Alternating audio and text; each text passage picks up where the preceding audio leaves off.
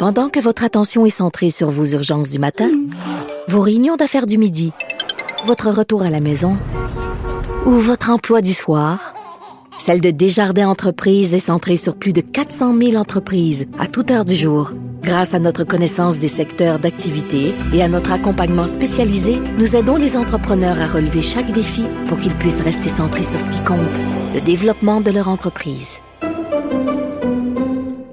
IGA est fier de présenter l'émission À vos affaires. Pour économiser sur votre panier d'épicerie, surveillez les offres et promotions de la circulaire disponible à IGA.net chaque semaine. IGA, vive la bouffe et les bonnes affaires. Mario Dumont. Il analyse l'actualité et sépare les faits des rumeurs. Il n'a qu'une seule parole, celle que vous entendez. Cube Radio. Alors, c'est euh, mardi, la chronique euh, internationale de Normand Lester. Bonjour, Normand. Bonjour. J'ai commencé par ton dernier sujet parce que ça vient d'arriver et ça m'a intrigué pas mal. C'est apparu sur les fils de presse cet après-midi que 30 avions chinois ont violé la zone de défense aérienne de Taïwan. Euh, Est-ce qu'il faut y voir une, euh, une menace? Est-ce qu'il faut y voir une intention de la Chine? Écoute, euh, moi, je pense que la Chine euh, voit ce qui se passe actuellement en Ukraine et puis peut-être en coordination avec Poutine a décidé donc de faire euh, une démonstration de force vis-à-vis euh, Taïwan euh, pour montrer aux États-Unis qu'ils pourraient être dans une situation encore plus difficile parce que dans le fond, hein, il, y a un par- un très net parallèle à faire entre euh, euh, donc euh, les, les ambitions de, de, Poutine en Ukraine et euh, les ambitions de Xi Jinping vers Taïwan. Euh, la Russie comme la Chine considèrent ces deux pays-là comme faisant intégralement partie euh, de, euh, euh, de, leur, empire, si tu veux, mais empire entre guillemets, et puis sont déterminés à intégrer de nouveau les deux pays par la force s'il le faut, et Poutine est en train, bien sûr, de le faire, mais euh, Xi l'a dit de façon répétée, lui aussi, et puis bien sûr, tu vois, il fait des, des manœuvres comme ça, et puis oublie pas, cette manœuvre-là suit de quelques jours une déclaration de Joe Biden lors de son voyage au Japon, lorsqu'il a dit que les États-Unis défendraient militairement Taïwan.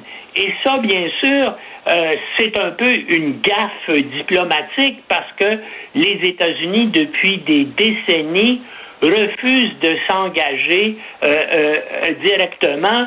Ils gardent une espèce d'ambiguïté diplomatique en disant on ne dira pas si oui ou non on va s'engager euh, du côté de Taïwan dans une guerre avec la Chine, tellement que la Maison Blanche, euh, euh, dans les heures qui ont suivi la déclaration de Biden, ont dit non, non, non, Biden est allé un peu trop loin, euh, on reste, on garde cette ambiguïté-là et on ne veut pas dire si oui ou non on, on voudrait intervenir.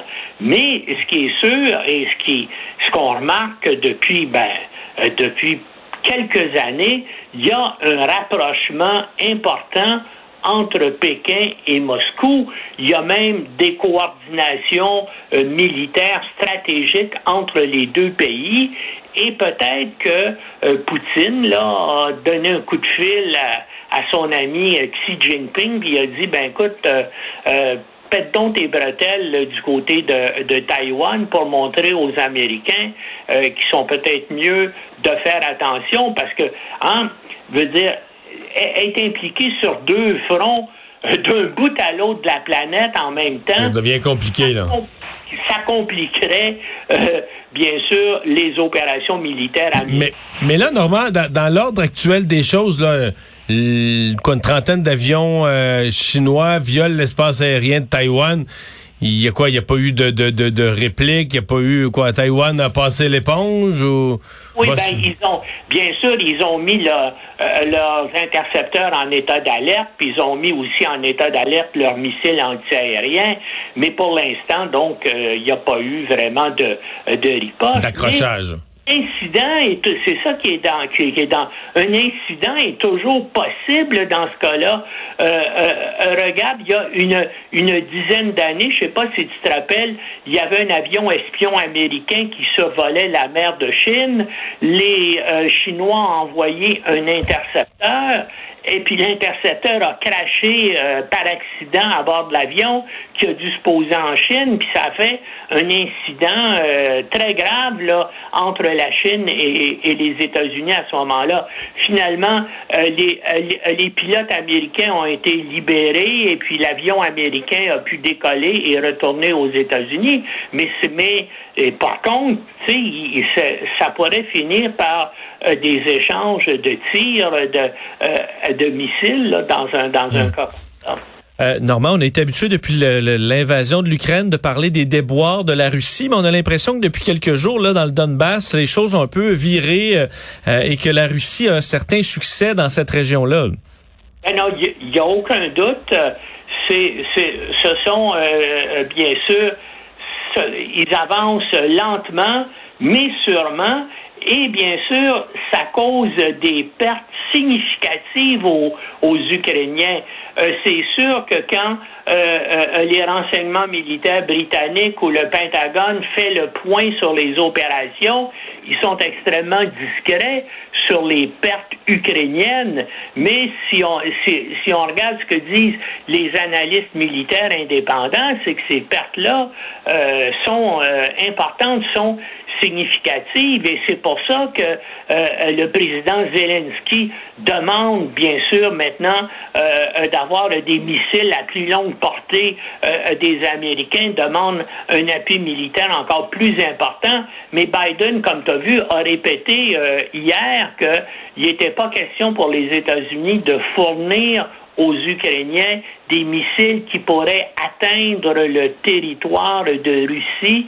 Il a insisté pour dire, nous, on ne donne que des armes défensives à l'Ukraine, mais il va falloir que, les États-Unis, l'OTAN, l'Occident augmentent ces, parce que pour l'instant, en tout cas, euh, euh, euh, la situation semble lentement là tourner à l'avantage de de la Russie. Et puis les sanctions euh, qui ont été, les sanctions massives qui ont été adoptées contre la Russie, contre les institutions économiques, contre les dirigeants russes, pour l'instant, n'ont pas eu d'effet. Puis on a vu, ben, la nuit passée ou hier, l'Union européenne là a décidé euh, euh, euh, d'arrêter ou de diminuer de 90% des importations de, de, pétrole brut et de et dérivé d'ici la fin de l'année.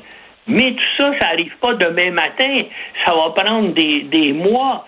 Et pendant ce temps-là, en tout cas pour l'instant, euh, l'armée russe s'est euh, réorganisée et donc elle avance euh, lentement.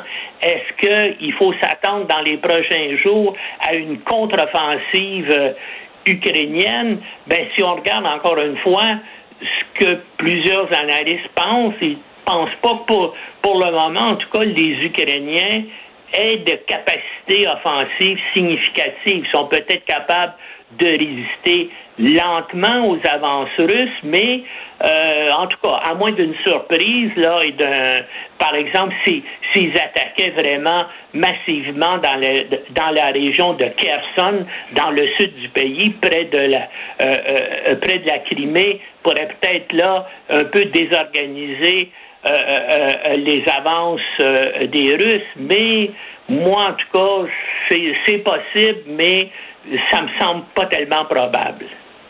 Normand, merci beaucoup. Bonne semaine. Au revoir. Au revoir.